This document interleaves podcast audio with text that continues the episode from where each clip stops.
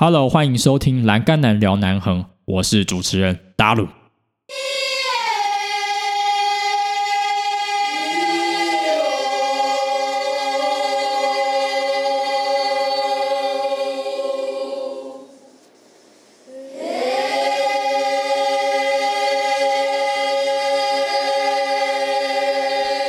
Hello，欢迎你收听今天的节目。如果你上礼拜呢有在我的 Instagram 参与投票的话呢，有看到我的结果吧？就是夜骑南横的心路历程占了第一名，所以有目前最多人在四十集票选想要听夜骑南横的心路历程。那节目哇，到了四字头了，真的不太容易哦。每次都到一个阶段都说不容易。好啦 a n y w a y 所以呢，今天就来聊聊夜骑南横的心路历程。很多人来南横的时候呢，不外乎就是选择在天气好的时候，比如说白天或者是天气好的时候，或者是南横有什么非常好看的农作物或者是植物盛开的时候，比如说一月的樱花，七月的高丽菜。那虽然高丽菜呢，现在农民在采收不方便给人家看，但是之前在夏季的时候，暑假大家会特别到，比如说力道部落或者是乌鲁部落看美美的绿精灵。不过呢，如果是碰到天气不好或者是水灾的时候，对于观光客来说呢，他们可能就会望之却步。对于在生活在山上的人来说，我们很可能就是避不了啊这些天灾或者是晚上。纵横在这些高山公路的生活，当度假胜地呢变成你的生活，我不知道收听 podcast 的你呢能不能想象？就像搭飞机看似很梦幻，对不对？我们可能想象机师的感受可能会印象深刻哦。这些机师心里一定都会有未知感，就说啊，如果我能当乘客也真是幸福啊，因为只要搭一趟就好了。我每一次在飞这些飞机的过程中，会不会想到不安全的那一环？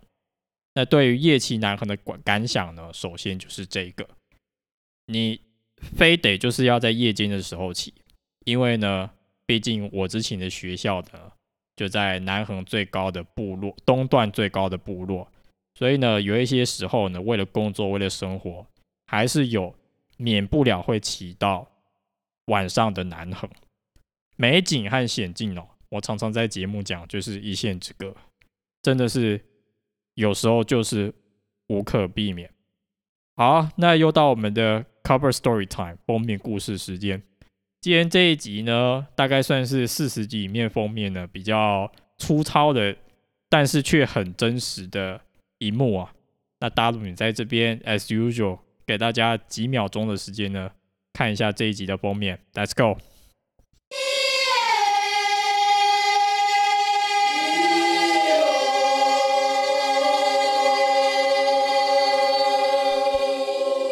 我看到这一幕夜景的时候呢，只能用“山重水复疑无路，柳暗花明又一村”来形容。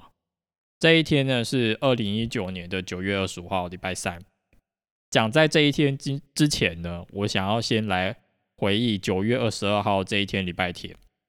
这一天呢，南横的路况已经帮我做了暖身操。这一天，我从一样池上回到南横山上的时候呢。这一天的路况就已经领教我了。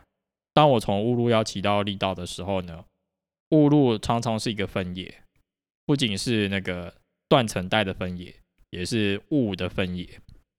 从六口温泉以上呢，那一天雾就开始起了，然后呢，路上也上着下着小雨，然后呢，路上呢也开始遍布了小小的石头，所以呢。对于没有骑过这样子路况的我呢，已经感受到哇，如果这是晚上的话，哇，那这个真的是要非常注意。所以那一天大概从一七九 K 骑到一七一的时候，这八公里真的是哇，我骑了大概半个小时，因为真的是非常非常需要注意，路上超多碎石，然后雾也非常大，好不容易就这样子骑回力道。那二十五号呢？先说说为什么会下山好了。九月二十八号呢是教师节，所以呢，通常我们这种学校呢都会到山下呢去庆祝教师节活动。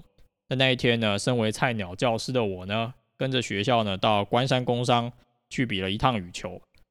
那对于一个菜鸟老师刚进这一间学校最新的菜鸟同事的我来说呢，下班的时候难免要跟同事高关节，我就自告奋勇的跟呃我们有一些同事呢在关山吃了晚餐。我还记得那一天晚餐呢吃了火锅，好像意味着就是要让我补足体力来面对今天的路况。那我呢没有跟其他。上面的同事搭一部小车，我后来才知道为什么他们要搭小车，因为就是避免呃危险，那避免落单寂寞这样子。吃完火锅呢，大概晚上七点多了哦，然后我就跟着啊我们之前的前导车呢一起到雾路，那他们是雾路的同事，所以呢雾路之后呢，我就要一个人面对今天最精彩的部分，就是夜骑路况。当我离开乌路的时候呢，那我就一个人慢慢的骑。我想要先跟大家讲一件事情：南横公路除了重要部落还有隧道以外是没有路灯的。所以呢，从下面从出来开始以后呢，就仿佛进入了黑森林，我就变成了黑森林的南屋。我就这样子从乌路骑骑骑。然后呢，我刚刚说了什么？雾路就是雾的分野线，开始起了大雾。好不容易呢，骑到天龙，终于有灯光了。因为天龙饭店的灯总是守护着我们。然后呢，骑过天龙饭店之后呢，雾就开始来了。接下来雾路到力道，如果你有来过的话，也是一样。刚刚在二十二号礼拜天呢，是有落实。今天呢，现在是晚上，再加上落石，再加上大雾，我就伸手不见五指的呢。哦哦，就这样子告诉我自己，我天哪，我是不是来到了害羞幽灵王的世界？我真的好像在玩马里奥赛车。然后呢，我有时候会虐待自己，把灯全灭。哦，那个更恐怖。然后前面雾这样子飘过来，飘过来，尤其骑到一七四公里那边。断崖的时候，哦，那超级恐怖。接下来呢，一七四骑到那个力道二号隧道，二号隧道那边常常会有落石，果不其然，就有一颗落石呢，这样子棒下来。哦，我想说，我来到了什么世界？我就赶快骑骑骑，我当时牙齿就吱吱，这样子，哦，赶快骑，我觉得真的是快要冻北雕，你知道吗？当你越东北雕的时候，代表快要到了。我就这样子呢，骑了大概五十分钟，从雾路到力道，我那天不夸张，骑了五十分钟。看到力道这两个字的时候，我真的是快要哭出来了。我试着其实还想要看看力道到摩天那天晚上会变成什么样子，但是呢，雾太大太大了，我真的是不敢不敢看，我就赶快拍下这一幕夜景，我就赶快回家去了。隔天，我的同事跟我说：“你早该就是要跟我们搭便车嘛，晚上就是会有这样子的路况，很危险的。”哇！我终于领教到了。我在现实动态呢有说夜骑南横最佳配方，大家还记得是什么吗？落石大雾再加下雨。那之后呢，有一次，呃，有好几次我还是会晚点上山，就是因为假日收假了。有在山下呢，已经乐不思蜀的感觉了，所以呢，晚上还是免不了会摸黑。二十五号那一次不是最恐怖的，接下来还有几次是雾加落石加下雨，这个才更恐怖啊！而且通常在冬天的时候呢，天很快就黑了，所以我在山下大概五点出发，回到地道。天黑，再配上落石，再配上呃小雨，我常常就骑在这种啊，为什么我要偏偏这么晚下上山呢？就因为山下太快乐。之前我在好几集都有讲到，每一趟每个礼拜呢都要骑回南横，变成一种义务的时候呢，你就不会觉得快乐，你反而会觉得有一种作业感。哦，真的是这样子的感觉。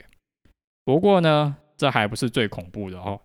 有一次受邀校长的家呢，我们去看音乐会，我跟我同事，然后呢看完那一天，那是更最更恐怖的路况。那一天是寒冷，再加上雨，再加上落石，再加上大雾。还好我很庆幸有我同事的便车，要不然我这一天起我会疯掉。那一天我们听完校长家的音乐会的时候呢，我很感谢我那位同事，因为到。力道呢，已经晚上八点的那天路况其实是最恐怖的。不过我很庆幸，最恐怖的时候不是一个人独自经历哦。其实这一段力道到雾路还不是最恐怖的。我有跟一位不知道有没有提过，就是科学家老师呢，在礼拜四有一天，二零一九年十月三十一号呢，我们去向阳探勘。礼拜四晚上呢，我们闲来无事就。开着车到摩天丽园向阳，看看上面路况怎么样。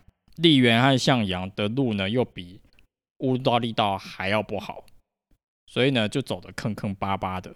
那一天寒冷又下雨，我们就为了一睹向阳的云海呢，特别大概四点半就出发了。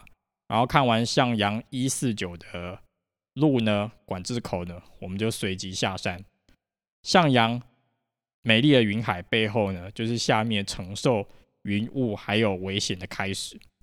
我们从向阳要回到丽园丽道的时候呢，中间就是有一段路呢，坑坑巴巴的，还有凹陷。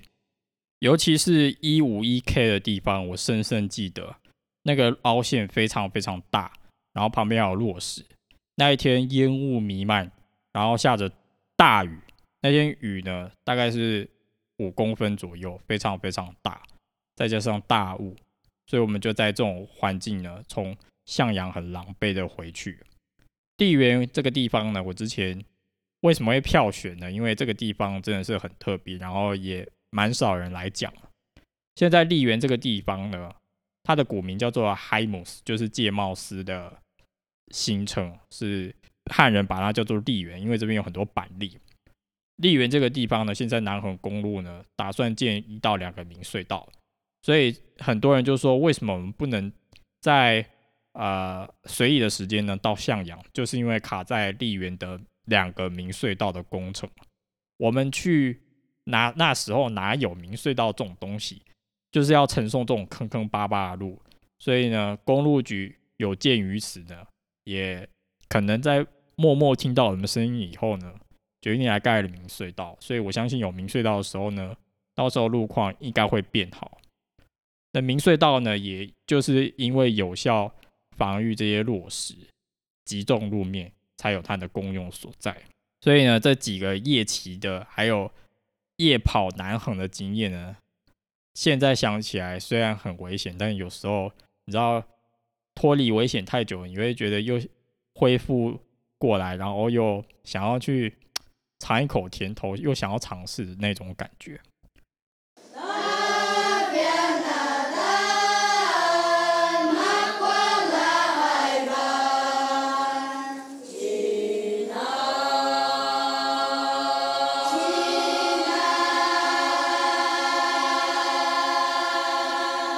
好啦，咱讲正经啊，卖打讲过一寡狗细沙我们的第一堂地址讲堂呢，开课喽。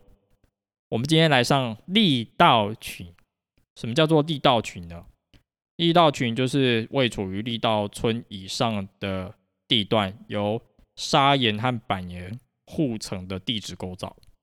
从力道村力道桥开始，开始是力道桥砂岩层，往上是摩天板岩层、界貌斯砂岩层，还有丽园砂板护岩层。所以呢，由此根据得知呢，砂岩和板岩是这一段路常常引发落石的主因。二零一二年到二零一八年这一段期间呢，误入到力道的路，每逢台风，每逢西南气流，每逢就是天然灾害，就都会有落石。其中最严重的哦，我记得是二零一五年和二零一六年分别力道隧道上方边坡坍塌。还有二零一六年的十月的六口温泉明隧道的啊坍塌，所以六口温泉明隧道命运，之前在第三集还第四集力道部落那时候有讲，就真的是命运多舛，经历了两次才修补好。如果说现在得知了这个知识之后，可能会去看看六口温泉明隧道，好像就是啊板岩和砂岩交互存在的地方。砂岩其实就很难产，本身石头有一些石头很硬以外，还附着就是非常松软的石头。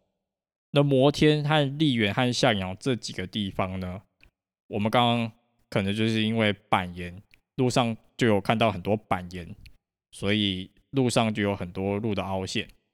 板岩它节理比较发达，然后比较脆，那跟砂岩的石头比较不一样。砂岩之前有好几个科学根据呢，就有说天龙那边开始就是有鹅卵石的地形，那不知道呃和河阶地形的交互作用是如何，这个就有待之后再更深的研究。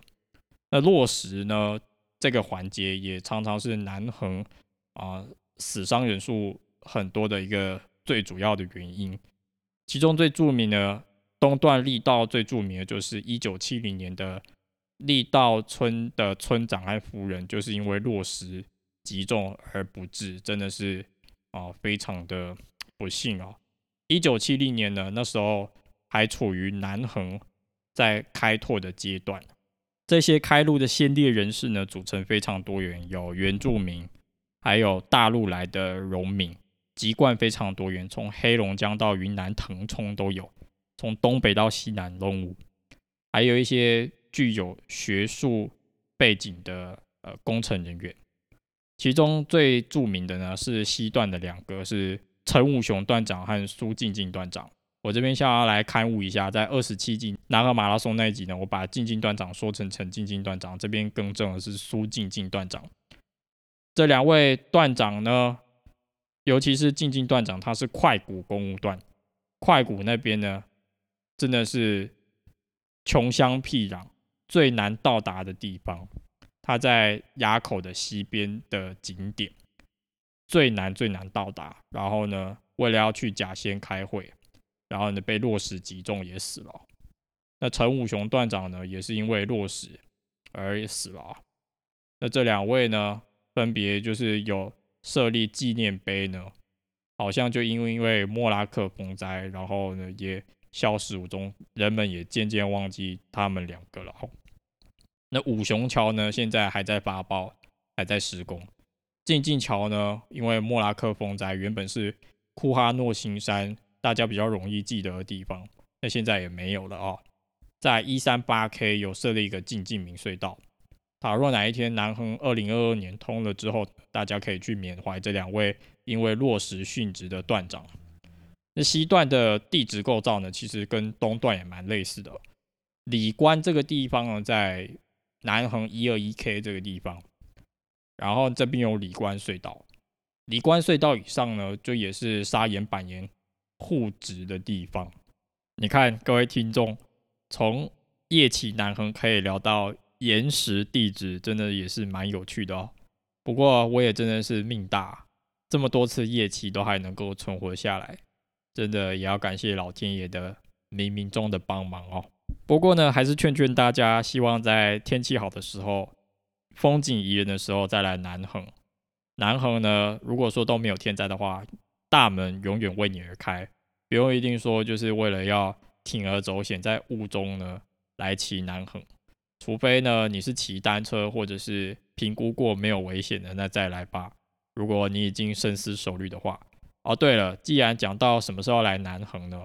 最近我们的海端乡公所有特别公告，因为三级警戒呢还是维持到七月二十六号，所以经过部落各个讨论之后呢，六口温泉、地松温泉、乌路炮台这一些南横公路比较深的景点，目前都还是不开放。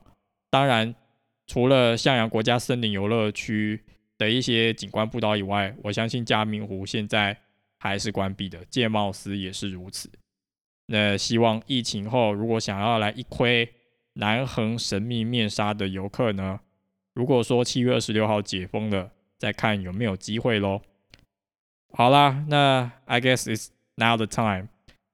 呃，既然讲到向阳这个地方呢，我们来甘南聊南横东段呢，驶到这个地方，就意味着好像就是要告一段落了哦。向阳在一四九 K 以上呢，目前还是不同的状态。这也告诉我呢，我可能最近也要来休息一下，因为最近呃三十九集我有偷偷暗示大家，就是要筹备一个 podcast 分享会。我打算呢，在这两个礼拜呢，全力冲刺线上分享会的内容。所以呃，一方面呢，也是因为最近想主题呢，也想到长枯师姐，对于内容创作来说呢，是需要。长时间细水长流。那如果说一直啊处于一个高张力的情况下，然后苦思主题，我相信品质可能没有办法一贯，然后也没有办法对自己负责。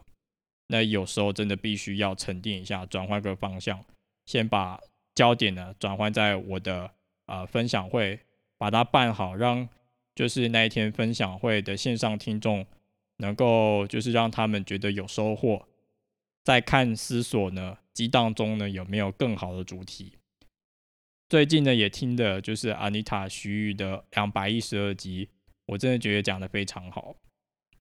如果说你的个人品牌，虽然我没有打算，现在还没有，就是还没有准备好的话呢，我也不太会就是来跟呃 Instagram 的大家讲说啊，我要办 Podcast 的线上分享会哦，大家赶快来参加，因为。